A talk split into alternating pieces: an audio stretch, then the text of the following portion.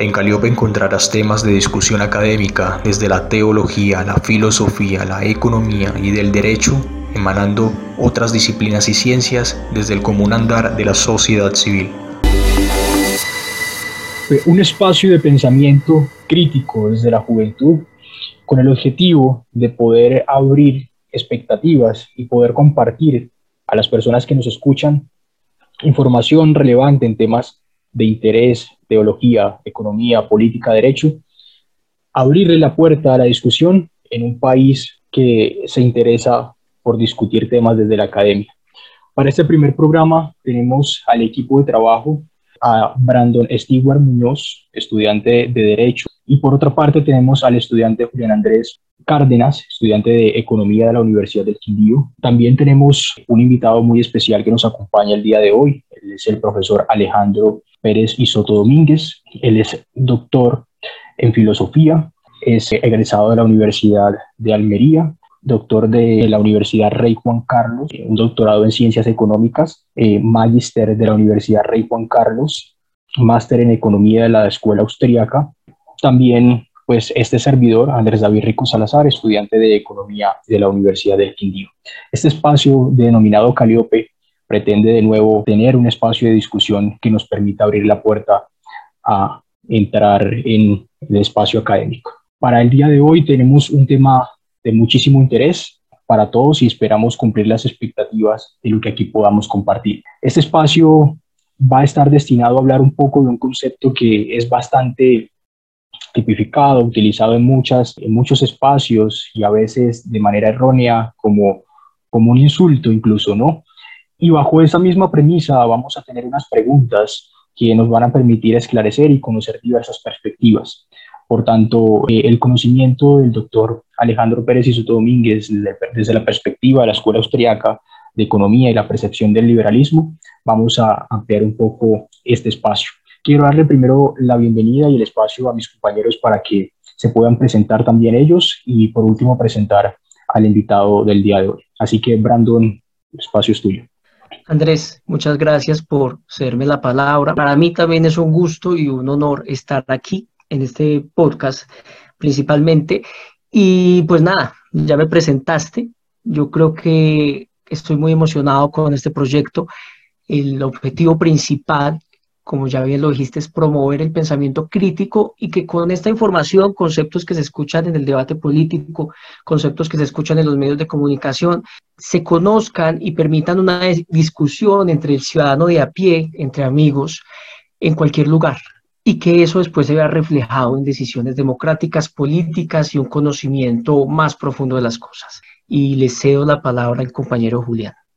Buenas tardes para, Andrés, para Brandon y para el profesor de antemano agradecer la invitación a estos espacios, agradecer la presencia del profesor Alejandro. Yo creo que, que todo está dicho en cuanto a la reflexión, entender la tarea del joven de ir hacia el conocimiento. Estamos llamados nosotros a, a la verdad, a la proximidad de la verdad, a buscarla precisamente para marcar la diferencia en un país que se ha marcado por tanta brecha, por tanta desigualdad y por tanto conflicto, por tanto choque entre partes muy agradecido con estos espacios y con la gente que los que son invitados. Muchas gracias. Gracias a ti, Julián, también por participar. Es muy valioso tus argumentos y lo que vamos a tener el día de hoy aquí. Ahorita sí le damos la bienvenida a nuestro invitado, profesor Alejandro Pérez y Soto Domínguez. Quisiera que comenzáramos eh, con una introducción, una perspectiva de lo que puede, puede darse a entender como neoliberalismo, para que tengamos todos una definición un poco más eh, acercada del concepto eh, y, podamos empezar ahorita sí a entrar en preguntas un poco más precisas. Profesor. Eh, buenas tardes para todos. Muchas gracias por, por la invitación y compartir acá con ustedes. Sí, señor. Profe, entonces nos gustaría que nos compartiera usted una definición para usted. ¿Qué es el neoliberalismo? ¿Cómo podríamos definir el neoliberalismo en términos muy generales? Pues es difícil saberlo, porque es que eh, el tema del neoliberalismo, o digamos, el, el concepto empezó a acuñarse, digamos, como a popularizarse básicamente como en los noventas, sobre todo en América Latina, cuando se hizo el proceso de las reformas estructurales, los intentos de los gobiernos de América Latina de privatizar empresas eh, que eran del Estado, buena parte de la capacidad productiva o de los llamados sectores líderes estaban en manos del Estado. Hubo un movimiento a lo largo de todo el continente después de la caída del muro de Berlín por intentar disminuir la carga del Estado sobre la economía. Sin embargo, es curioso que este término se use tanto porque digamos, no tiene nada que ver con la práctica real de la estructura económica ni, ni colombiana ni latinoamericana. O sea, prácticamente todos los países de América Latina somos países fuertemente proteccionistas, no somos liberales y mucho menos neoliberales. Yo creo que se, se asociaba este término más bien a la presencia pues, de la, la señora Thatcher, la llamada dama de hierro, y la época de Ronald Reagan, esto pues en, en los 80 en Estados Unidos, pero el, coletazo en América Latina va a darse como hacia los 90. Como siempre, hasta las modas intelectuales nos llegan tarde. Digamos que si se pudiera tratar de definir, sería acercarse hacia una propuesta a la liberalización de la economía que no al libre mercado, que es distinto. a tratar de disminuir un poco tampoco demasiado la, la, presencia del Estado sobre la economía. Sería como eso. Es importante que también eh, podamos dar un pincelazo de cuál es la diferencia o, o, o cuál fue el cambio de la concepción del liberalismo hacia lo que pueda considerarse un nuevo liberalismo, ¿no? Ese neoliberalismo, para que, digamos, las personas que nos escuchen puedan hacer, digamos, esa, esa, esa diferenciación en primera instancia. Pues es bastante difícil, mira, porque el problema es que los conceptos en filosofía y en política comúnmente se convierten como en cajitas donde cada uno pone lo que quiere. Es decir, nosotros podemos asociar un mismo término a cosas que son completamente distintas. Entonces, hay personas que asocian el liberalismo con la intervención del Estado sobre la economía, tal como lo, planteaba Keynes sea, una fuerte intervención del Estado sobre los mercados financieros para él era liberal y él se consideraba liberal. Eh, imagínense que incluso un teórico del Estado absoluto como Thomas Hobbes eh, se ha dicho numerosas veces que era liberal. Es decir, alguien que proponía que el Estado dominara todas las condiciones del ser humano decían que era liberal. Por liberales también se entienden lo que los que defienden las libertades individuales, por un lado, eh, es decir, vida, libertad y propiedad, y por el otro lado, las libertades sociales colectivas, eh, que por supuesto disminuyen o prácticamente eliminan eh, las libertades individuales. Entonces, de ahí de pronto el problema que hay con el neoliberalismo, porque no nos hemos puesto muy de acuerdo en qué significa el concepto de, de liberalismo. Es más, hay apellidos, o sea, hay liberal conservador, hay liberal socialista, liberal socialdemócrata, o sea, em, si usted le pregunta prácticamente a, a, 100 políticos si se consideran liberales, yo creo que la inmensa mayoría le dirían que sí. Si a continuación les pregunta a usted qué es eso, eh, todos le darían definiciones muy diferentes y, muy diversas. Eh, incluso algo de lo que decías al inicio, en Estados Unidos la, expresión liberal se utiliza eh, más eh, como, como una especie de insulto de los políticos conservadores hacia quienes ellos denominan como eh, demasiado permisivos o demasiado, sí, permisivos específicamente con el tema del crimen organizado o hacia las libertades públicas y privadas. Entonces, es difícil, sobre todo porque estos términos eh, en últimas no van a terminar con una conexión de tipo, de tipo racional o conceptual, sino que incluso llevan más una, una carga emocional muy, fuerte, eh, donde cada uno pone en el término lo que él quiere, ¿sí? Es como, eh, digamos, como los términos de, de bueno y malo que cada uno de nosotros los va construyendo. Algo parecido sucede con la libertad y con el liberalismo. ¿sí? Cada, el liberalismo está asociado a la defensa de la libertad, eso es clave. El problema es que entendemos nosotros por libertad y por libertades.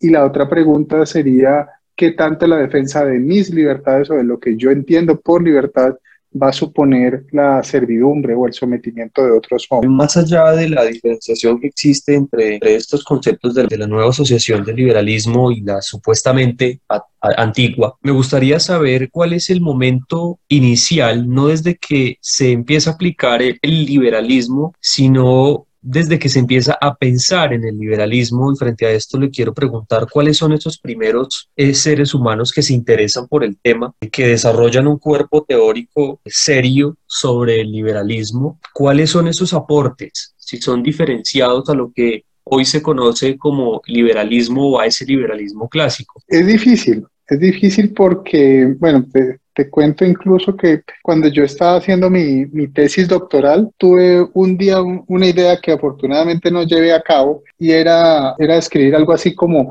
el liberalismo en la edad antigua. Entonces, hablar de Séneca, de Marco Aurelio, de los estoicos, epicúreos, eh, sobre todo por la mirada que tenía Marco Aurelio sobre el mundo.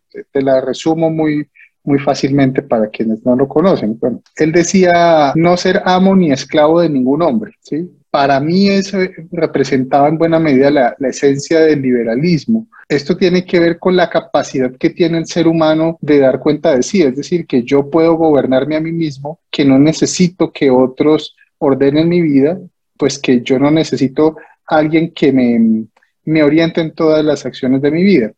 Eso por un lado. Entonces, si vamos a la época clásica, a los griegos, pues yo les hablaría a ustedes de, de Séneca, de Marco Aurelio, todos los estoicos y epicúreos que pueden caber allí. Justamente lo que nosotros más o menos entendemos por el liberalismo, ya en la parte o en la edad moderna, va a partir sobre todo del concepto inglés del, del término, ¿sí? o de la adopción que tomaron los ingleses del término, entendiendo el liberalismo como el rechazo a la tiranía. Entonces, los ingleses vienen de una tradición muy larga de, resistencia hacia la tiranía. Imagínense desde la Carta Magna de 1215 ellos han venido planteándose muy seriamente ese, ese problema de cómo estructurar un orden económico y un orden político, una noción de, de gobierno, que no de Estado, que pudiera evitar la tiranía. Hacia 1600, pues surge la figura de Thomas Hobbes, hacia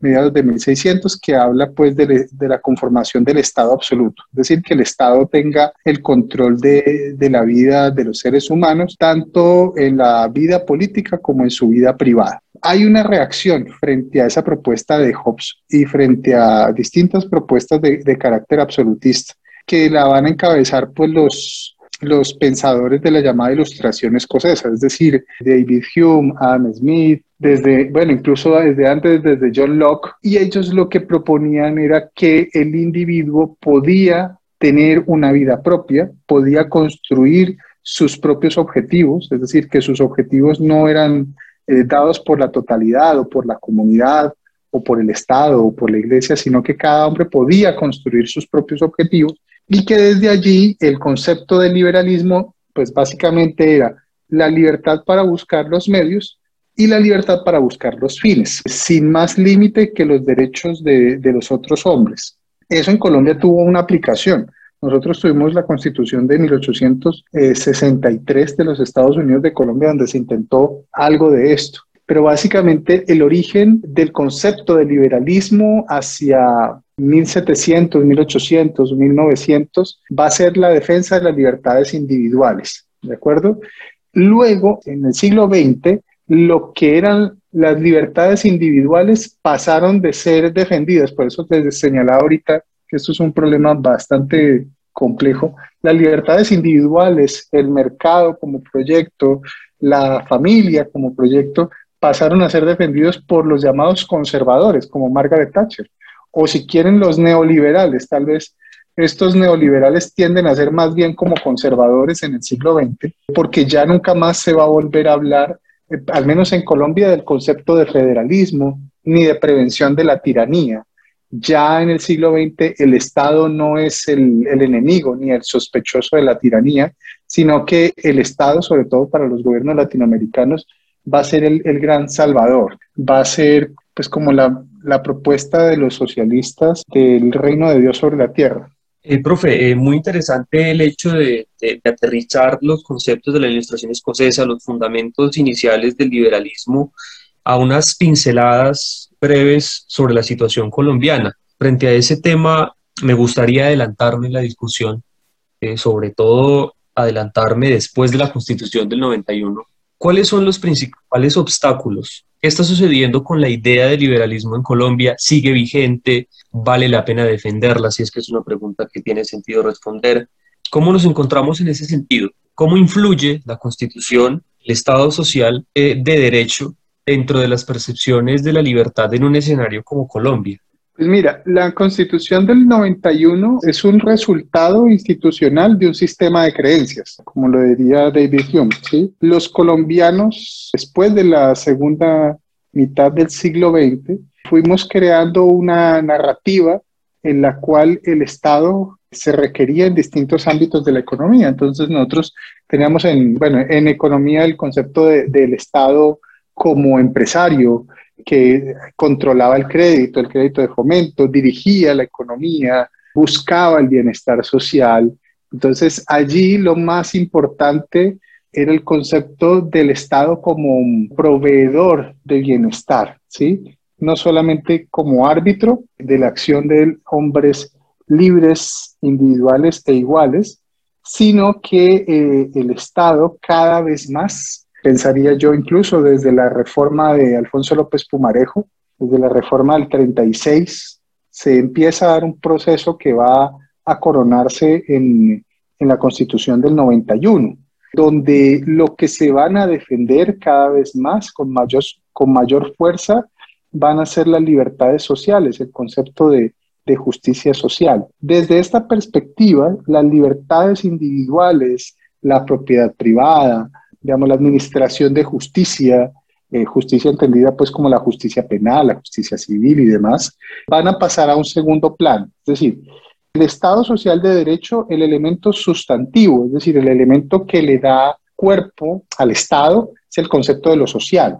el concepto de la colectivización. Si me apuras, el concepto, todo gira en torno a la noción de, de solidaridad y de mínimo vital. Desde allí, la iniciativa individual solamente puede existir como servicio de una iniciativa colectiva. Dicho de otra manera, en Colombia no existe un proyecto colectivo de defensa de las libertades individuales.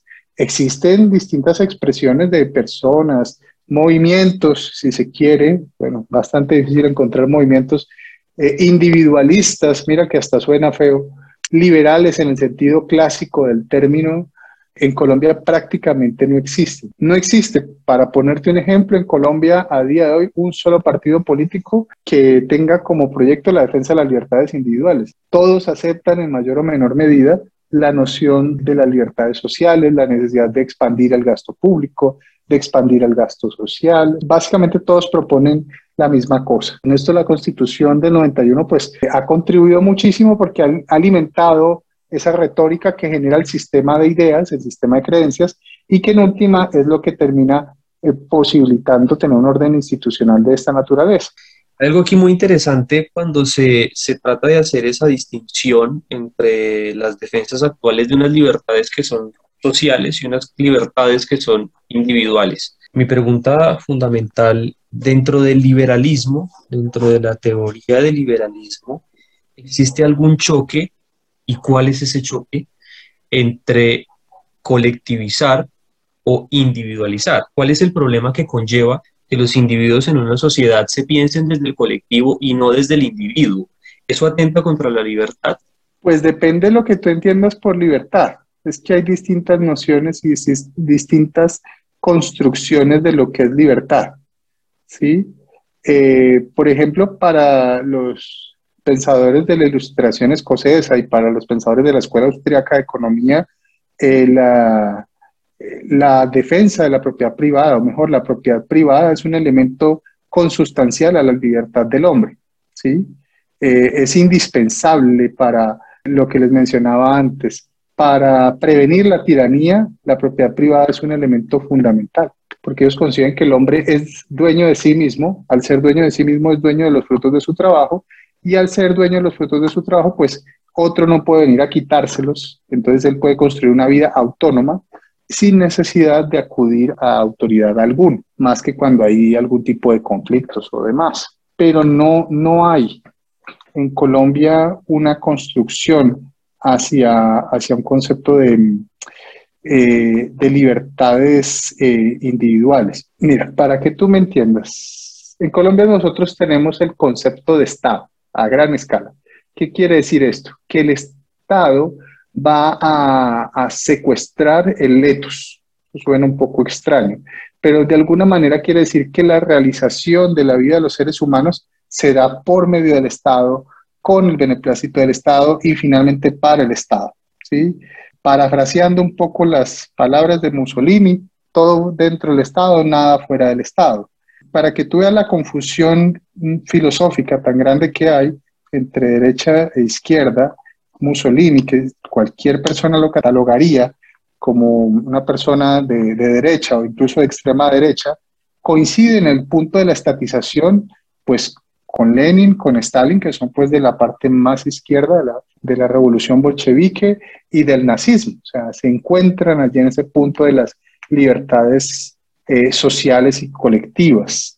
Nosotros no tenemos esa propuesta. Nuestra propuesta eh, institucional es que el Estado es el que construye los grandes, los grandes objetivos de la sociedad. Obviamente es un modelo muy, muy desteñido, ¿no? No es un modelo que se aplique a, a rajatabla, que permite cierta precariedad en las instituciones y al tener tanta precariedad sobre las instituciones, pues la ejecución del modelo pues es también algo precaria, ¿no? En todos los sentidos. Si me permite hacerle una serie de preguntas. Cuando las personas nos dicen o definen al neoliberalismo como, como este sistema de pensamiento en el cual el Estado prácticamente quita su mano del mercado y suspende la regularización. ¿Es esto totalmente cierto? ¿El neoliberalismo de alguna manera, en alguna forma pura, pretende que el Estado suspenda toda su regulación en el mercado? Con todo cariño, yo te volvería una pregunta. Si hay un Estado, tú conoces un solo país donde esto se haya realizado porque ese es el mito que hay en América Latina. En América Latina, desde los años 90 en adelante, el Estado ha crecido de forma inmensa. Eh, tenemos estados cerrados al comercio internacional, países que prácticamente son monoproductores. Entonces, el caso de Colombia con el carbón y el petróleo, el caso de Chile con el cobre, caso de Argentina con la soja y el resto de países, pues más o menos tres cuartos de lo mismo, hidrocarburos, eh, básicamente casi todos son bienes primarios. Somos países sumamente cerrados, no solamente al comercio internacional, sino a la cultura internacional. Eso, por supuesto, facilita los populismos también.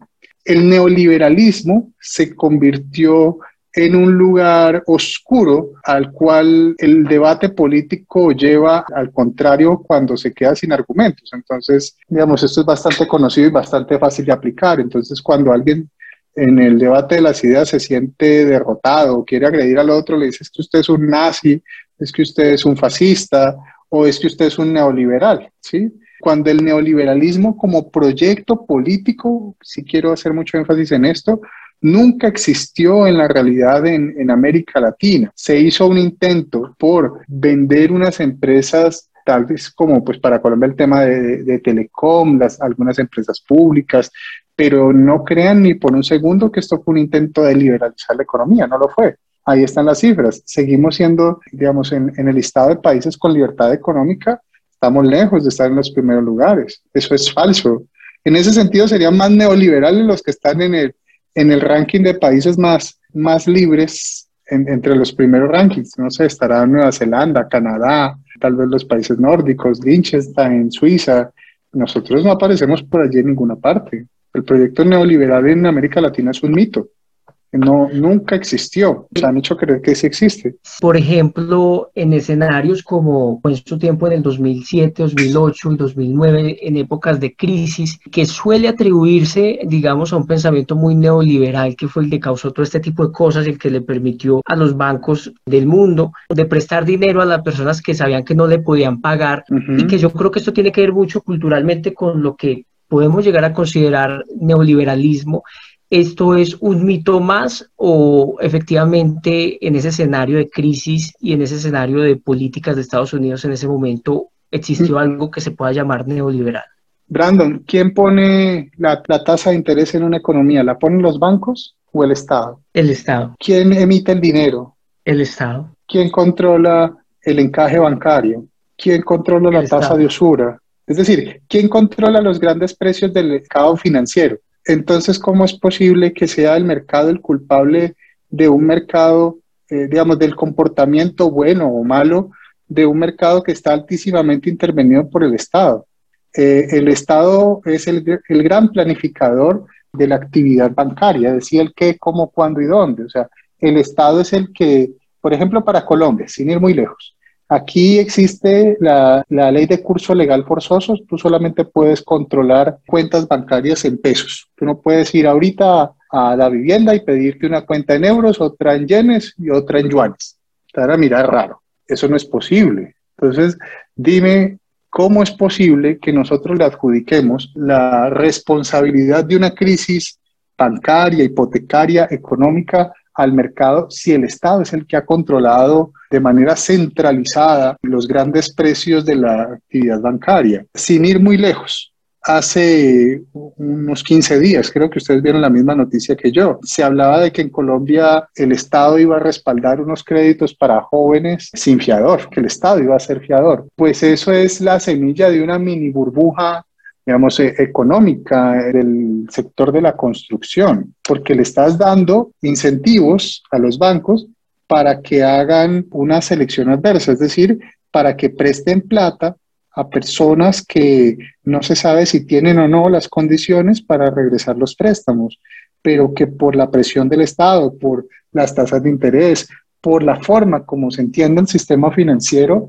digamos, hay una presión muy grande para que el Estado, para que los mercados sean dirigidos hacia ciertos sectores, en este caso el crédito. Yo esto lo viví hace varios años en, en, España cuando estaba haciendo el doctorado. En España se alcanzaban a tener un millón de viviendas sin vender, precisamente por este tipo de políticas como las que estamos viendo ahorita en Colombia. Las tasas de interés las manipula el gobierno siempre al alza o a la baja y controla, bueno, hasta hace un par de años intentaba controlar el tipo de cambio, no lo lograba evidentemente, pero digamos la participación del Estado sobre los mercados financieros es altísima. La responsabilidad, no sé si total, pero en buena medida le corresponde a quienes tomaron a nombre propio las decisiones sobre el qué, cómo, cuándo y dónde dirigir los grandes créditos.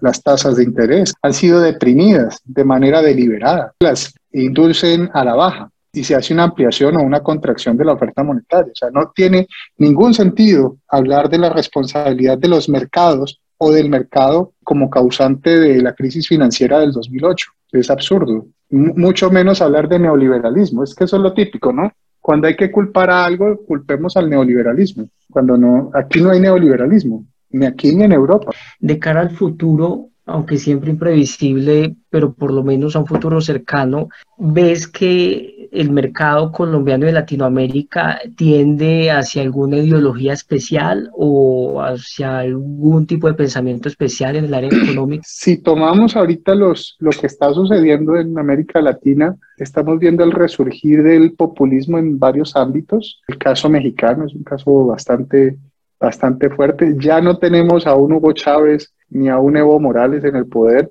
pero sí que tenemos eh, en la población muy afianzada la idea de que el Estado tiene que hacer justicia social, de que el Estado tiene que ser el gran planificador de la actividad económica y de la actividad humana. En ese sentido, los partidos políticos van a estar prestos a darle a la gente lo que la gente pide. Entonces, muy posiblemente veremos varios años o décadas de, la ampliación del Estado, de la ampliación de la participación del Estado sobre la economía y no hablo con esto un problema de, derecha ni de izquierda, sino del enfoque de, la noción de Estado y de, la noción de individuos. Aquí el individuo cada vez va a poder escoger menos qué hacer con su vida y cada vez más el Estado va a, orientar la vida de las personas. En esa dirección va Chile, en esa dirección estamos yendo nosotros en Colombia. Bueno, tal vez Ecuador ha tratado de momento con este último gobierno de tratar de detener un poco ese proceso, pero si ustedes ven el resto de países en América Latina, vamos hacia allá. Lo más posible es que después del gobierno de Bolsonaro regrese nuevamente la izquierda dura a Brasil y así con el resto de, países en América Latina. Es, es, muy complicado y bastante negativo, por cierto, el, el futuro que nos espera de la mano de esto, porque el colectivismo asfixia la iniciativa empresarial y la iniciativa empresarial es lo que permite el crecimiento económico de los países y paulatinamente la superación de la pobreza con ello. la, la pobreza se supera únicamente creando más riqueza. No se supera la, la riqueza repartiendo pobreza se supera el, el, atraso pues a través de, de, la estructura empresarial y estamos atacando sistemáticamente, diría yo, en toda América Latina a la actividad empresaria. El empresario se volvió el enemigo público número uno.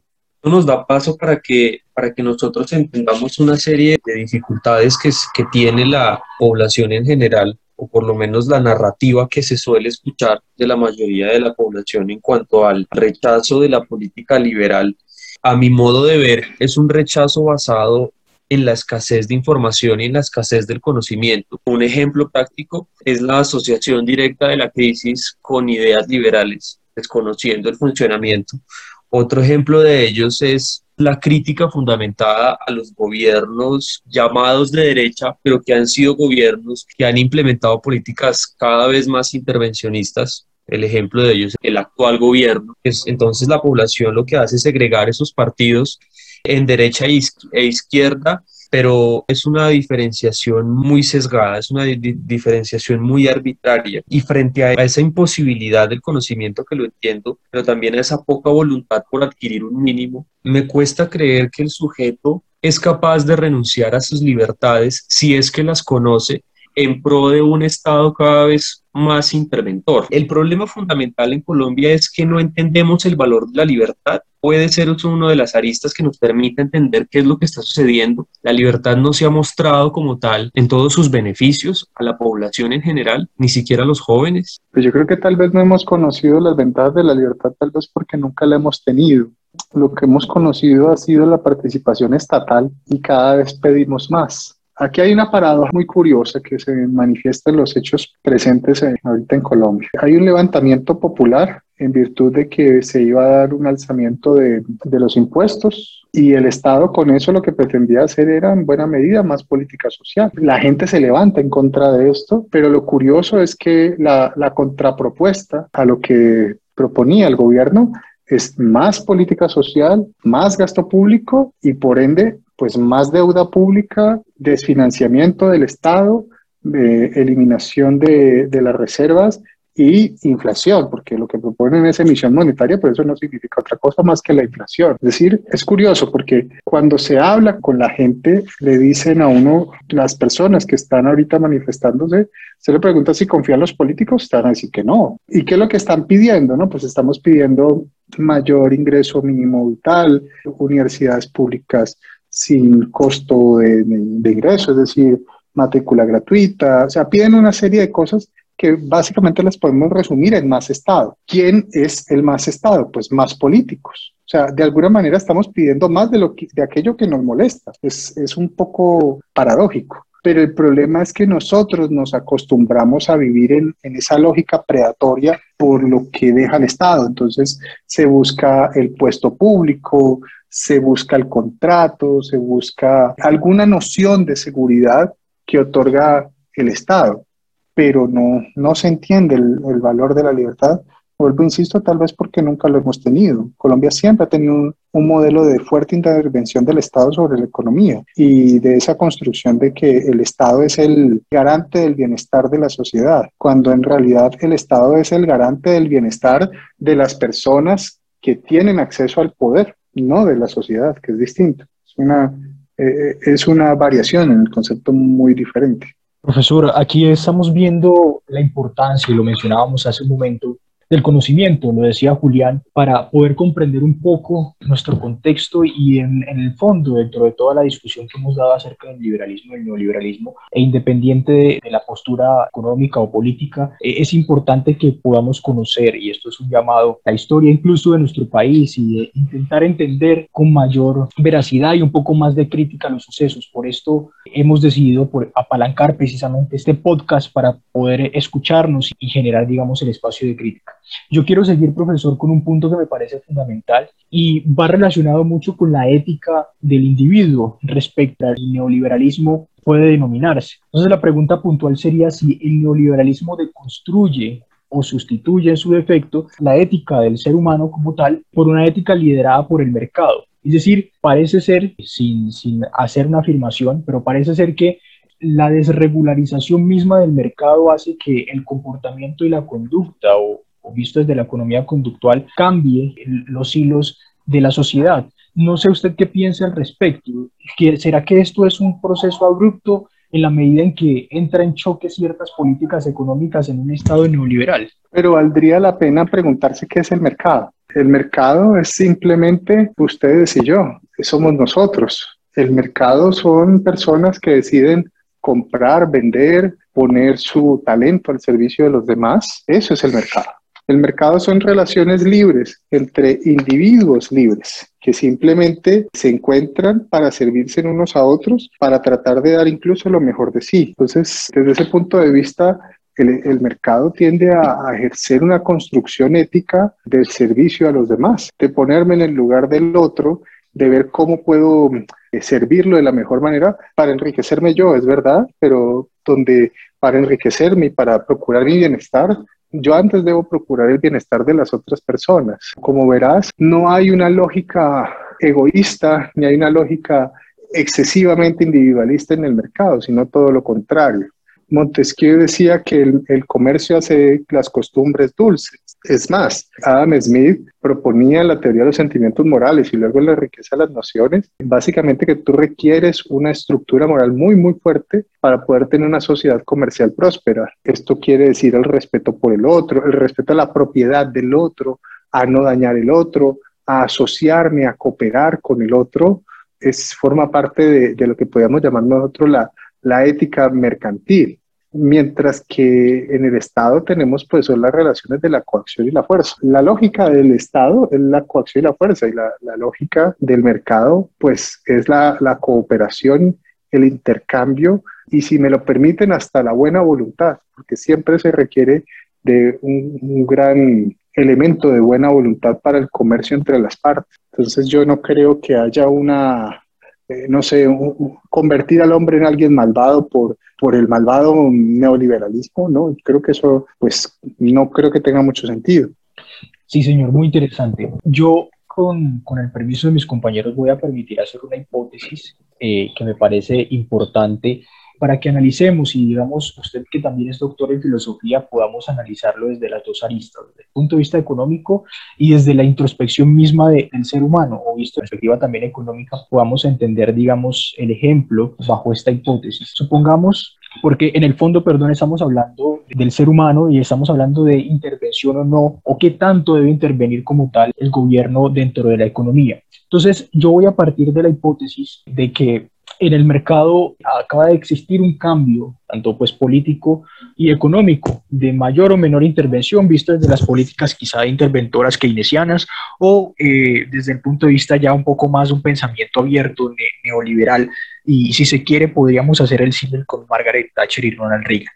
El punto aquí de manera general es si eh, el ser humano o esa persona o el policy maker o quien toma las decisiones de política económica en el país desregulariza en este caso, porque estamos hablando del neoliberalismo, desregulariza como tal la economía y la economía por X o Y motivo, digamos, tiende a tomar una perspectiva un poco más deprimente, si se quiere. ¿Cómo, ¿Cómo usted ve desde el punto de vista filosófico, desde el ser, que una persona que tenga en su estructura una percepción ideológica estricta pueda retroceder o no a sus perspectivas ideológicas por el bienestar común. Es decir, si es neoliberal, si tiene una perspectiva neoliberal de desregularización total de la economía, pueda intervenir para rescatar, digamos, empresas e intentar mejorar el mercado partiendo de la base de que lo puede hacer.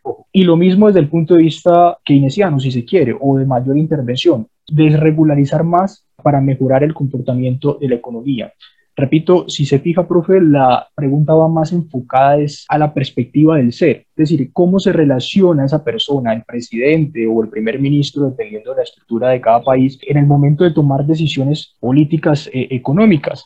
Si bien es una pregunta con muchos supuestos, como nosotros los economistas, sí me gustaría conocer su perspectiva filosófica al respecto. ¿Cómo se relaciona la introspección del ser mismo, del presidente o de la primer o primer ministro, en la toma de retroceder y ir en contra de sus propias ideologías para poder tomar una decisión que beneficie a los demás? No, pues a ver, es, difícil. Es difícil lo, lo que me planteas, pero voy a tratar de, de hilar un par de cosas. Lo primero es que quiero insistir en una idea. El neoliberalismo nunca ha existido. El neoliberalismo es un mito. Lo que hemos tenido han sido algunos intentos de desregularizar ciertos aspectos de economías altísimamente intervenidas. Dentro de los dos ejemplos que tú propusiste, Margaret Thatcher, Ronald Reagan, lo primero, primero que habría que hacer si uno fuese un neoliberal comprometido, como tú dices, serían dos cosas. La primera, abrirse al comercio libre, espontáneo y sin barreras con todo el mundo.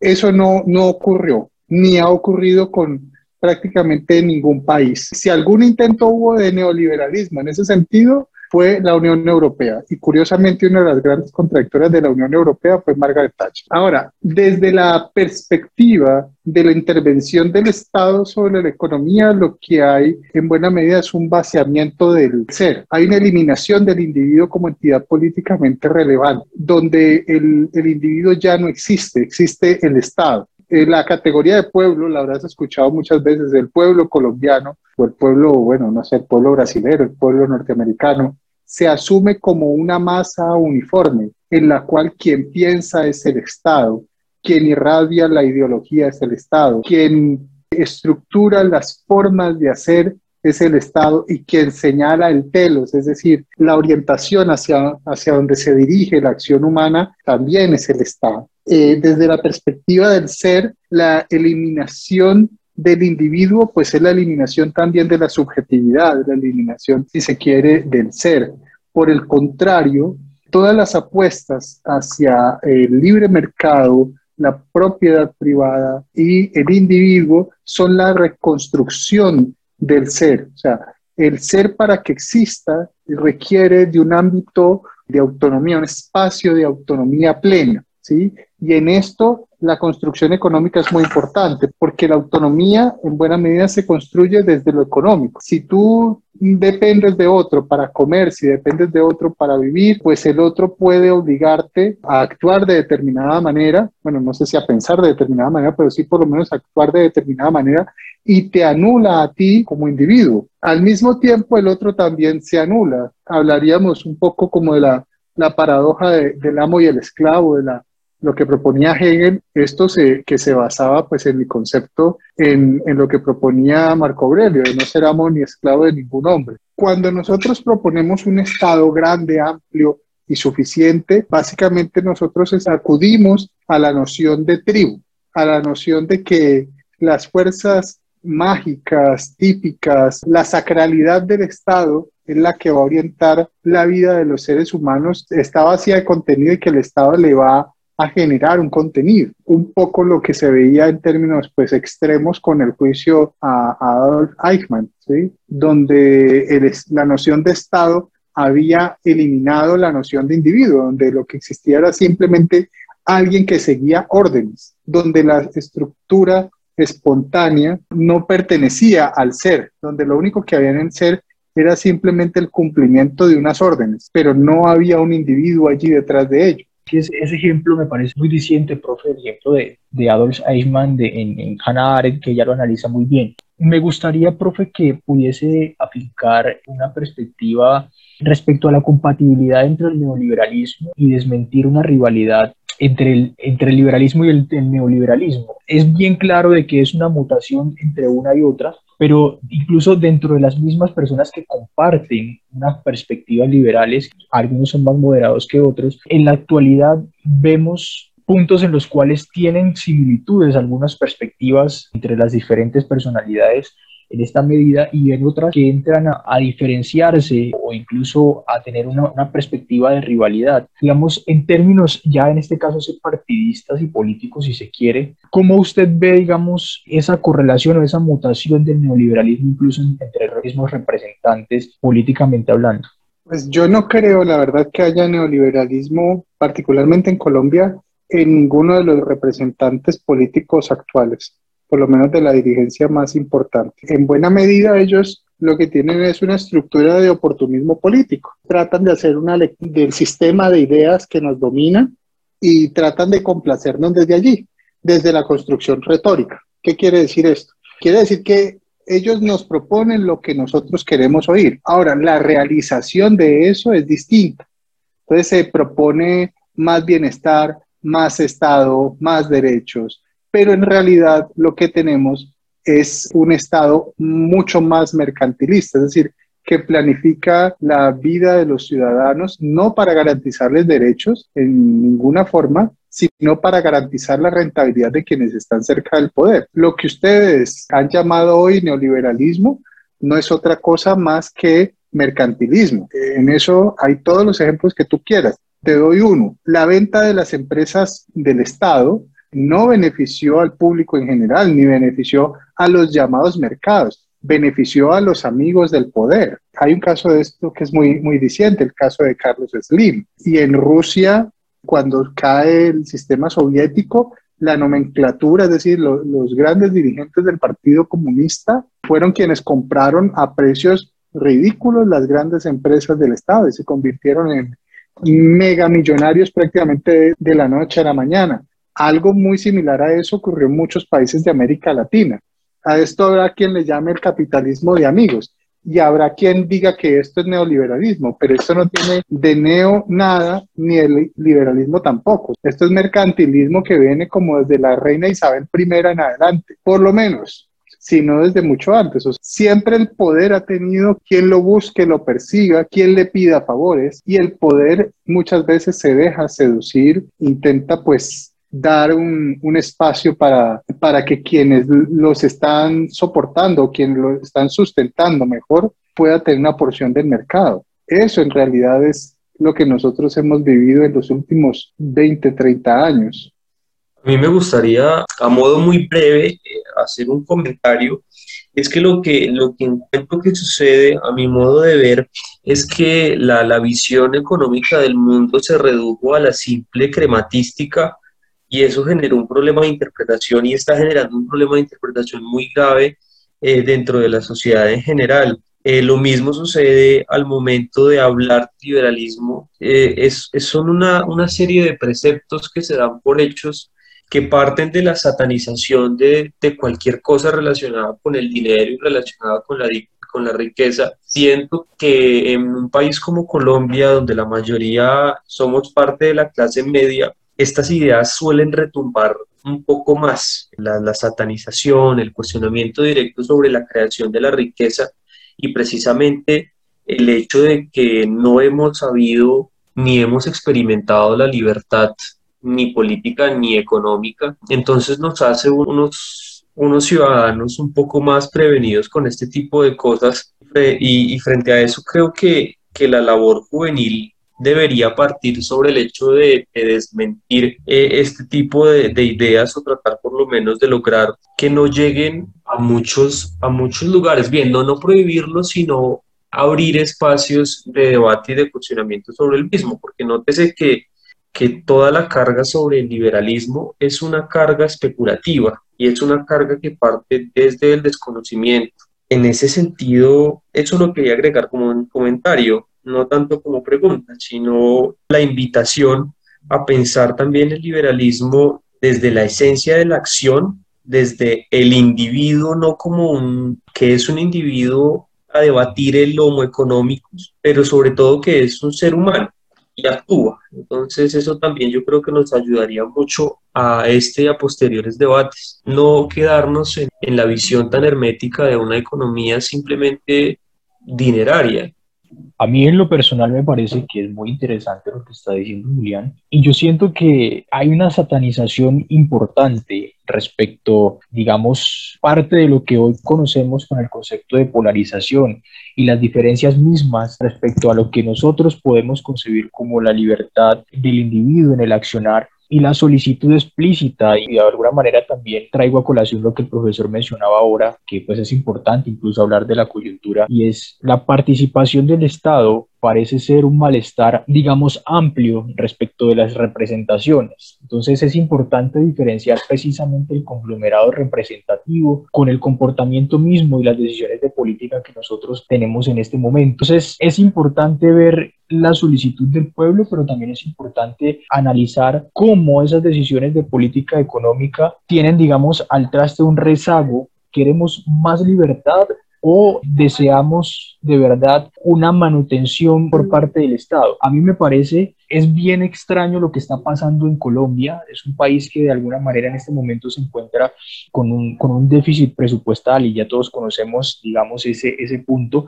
Pero partiendo de esta premisa, qué tan libre quiere ser el ser humano, ¿no? Y aquí aprovecho de antemano para hacerle una pregunta al profesor, la cual debatíamos nosotros durante la formulación misma de este espacio, y era la libertad como concepto del individuo, pero era esa libertad también que nosotros deseamos alcanzar, y esa, y esa libertad que deseamos alcanzar, esa distancia o entre esa diferencia, podría crear un parte de conflicto, y que podría ser en este caso esa esencia de la libertad contra quienes creemos que nos pueden brindar esa libertad. Entonces, no se logra diferenciar o hay un enrarecimiento desde mi punto de vista entre si el individuo propio es capaz de lograr esa misma libertad o definitivamente hay una reversibilidad en el pensamiento colectivo de que la libertad depende de otro. Aquí volvemos a esa perspectiva del amo y el esclavo que mencionaba el profesor. Entonces, yo sí quisiera que el profesor nos explicara un poco el panorama actual en términos de libertad, porque en parte yo siento que si vemos la libertad desde el punto de vista del bienestar, puede ser precisamente esa satisfacción y ese mejor estar de las personas, pero en síntesis parece ser que no queremos eso y que estamos enviando el mensaje de que nuestra libertad depende de otra persona, ¿no? Entonces, no sé si sea un error verlo desde el punto de vista del bienestar o sea un error de la sociedad concebir su libertad de una manera diferente, al menos en la satisfacción de sus necesidades mismas ahorita que estabas planteando la pregunta, yo pensaba es que de alguna manera no podemos culpar a, la gente por actuar de la forma como lo está haciendo. Nosotros vivimos en un sistema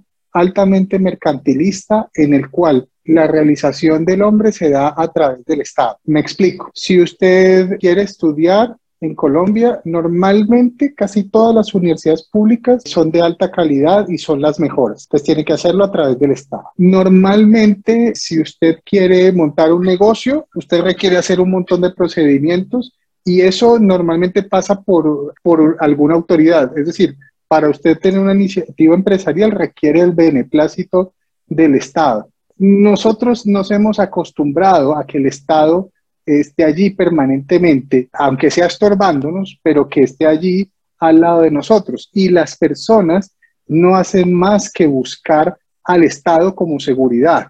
El Estado puede ser esa gran ficción, como lo decía Bastiat, en la cual todos queremos vivir a costas del Estado, pero el Estado vive a costa de todos los demás. Estamos envueltos de alguna manera en esa paradoja. Nosotros queremos ser libres, pero más que libres queremos es estar seguros, es decir, tener un ingreso fijo, tener una universidad fija, tener seguridad en muchos aspectos de nuestra vida y quien nos puede, quien creemos nosotros que nos puede brindar esa, esa seguridad es el Estado. ¿Sí? Entonces, por eso acudimos desesperadamente a Él para pedirle la transformación del mundo social, un modo de vida más seguro, con menos incertidumbre, y donde el Estado me asegure a mí mi propia vida, mi propio ingreso, mi propia comida, mi propio trabajo, mi propia educación, aunque para hacerlo tenga que someter a los demás. Es decir, que el uso de, mis derechos y libertades suponga una opresión económica, política o social sobre los demás. Eso a mí no me importa mucho, siempre y cuando yo pueda lograr salvar mi condición, poco importa si los demás tienen que ser para esto explotados o, sometidos o incluso perseguidos. Lo que importa es salvarme yo a través del Estado. Esa es de alguna manera como la lectura que yo hago de todo esto. Muchísimas gracias por su intervención. Y no sé si mis compañeros e incluso el profesor estén de acuerdo con esta perspectiva. Siento que en realidad todos en algún momento buscamos esa parte de beneplácito y sentirnos de alguna manera cómodos en, nuestros lugares, en nuestros países, propender por niveles de libertad que nos permitan tener un grado de satisfacción. Pero eso yo creo que debe ir combinado con la tolerancia, que va muy de la mano con lo que el profesor acaba de mencionar, de no atentar precisamente que mi libertad no, no atente en contra de la de otra persona, ¿no? Se convierte aquí como en una paradoja un poco paretiana, si se quiere. Pero bueno, yo creo que el espacio ha sido lo suficientemente fructífero. De esta manera le agradecemos en nombre de mis dos compañeros, la participación al profesor Alejandro Pérez y Soto Domínguez en este espacio, doctor en filosofía y en economía, con una perspectiva bien amplia de lo que este concepto nos puede brindar. Esperamos que este espacio les haya permitido generar una concepción de discusión respecto a la coyuntura y al mismo concepto. Muchísimas gracias, profesor, por su participación. Le estamos muy agradecidos y por acá bienvenido siempre en Caliope para discutir y hablar de temas de interés desde el punto de vista académico. Muchísimas gracias a ustedes. Mucho éxito con, con este espacio del que estaré muy pendiente para aprender cosas. Un abrazo para todos.